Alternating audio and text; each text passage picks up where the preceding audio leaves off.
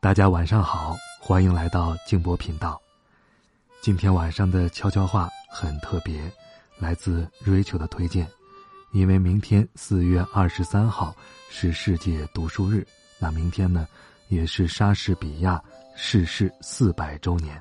那么今天，Rachel 推荐了莎士比亚在《暴风雨》当中的一句话，他说。凡是过去，皆为序曲。别在树下徘徊，别在雨中沉思，别在黑暗中落泪。向前看，不要回头。只要你勇于面对，抬起头来，就会发现，分数的阴霾不过是短暂的雨季。向前看，还有一片明亮的天，不会使人。感到彷徨。好，再次感谢瑞秋，也提醒了我明天的世界读书日。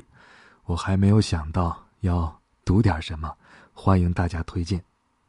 接下来给大家安排的是静读，一篇文字，一首歌，一种声音，一份私藏。欢迎收听静波频道。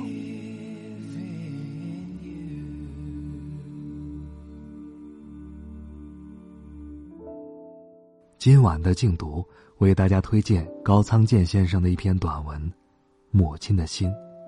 如果您希望看到本片的图文消息，欢迎通过微信公众号搜索添加“静波频道”，找到历史消息就可以了。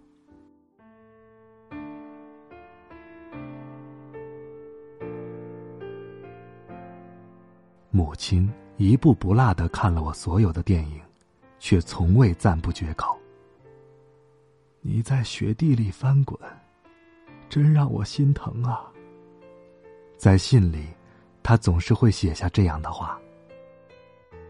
他看到我手拿大刀，背上刺青的武侠片海报时，说：“这孩子，脚上又生冻疮了。”这世界上。只有母亲一个人注意到了，我脚后跟上贴着的那块小小的肉色的创可贴。等我有了一定的收入之后，我送给哥哥一块手表。回家后，他问起价钱，我说：“一百五十万日元左右吧。”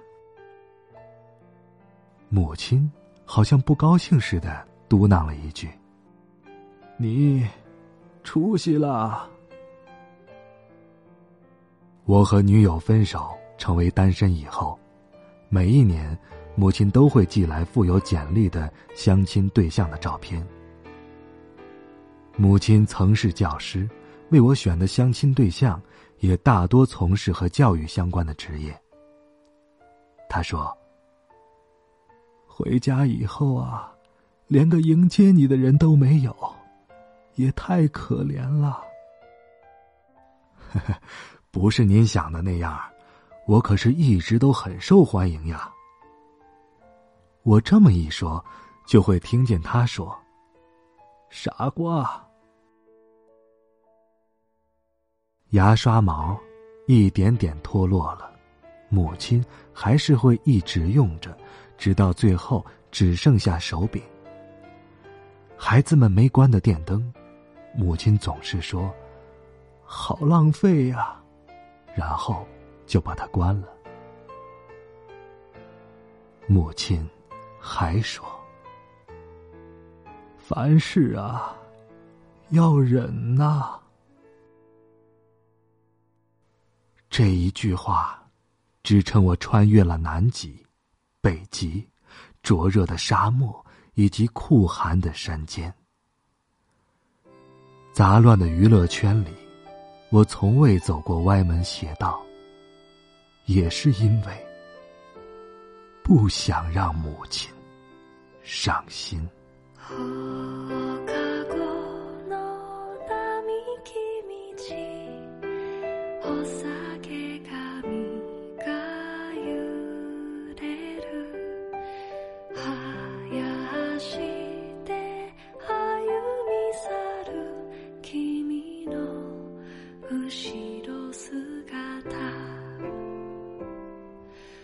oh,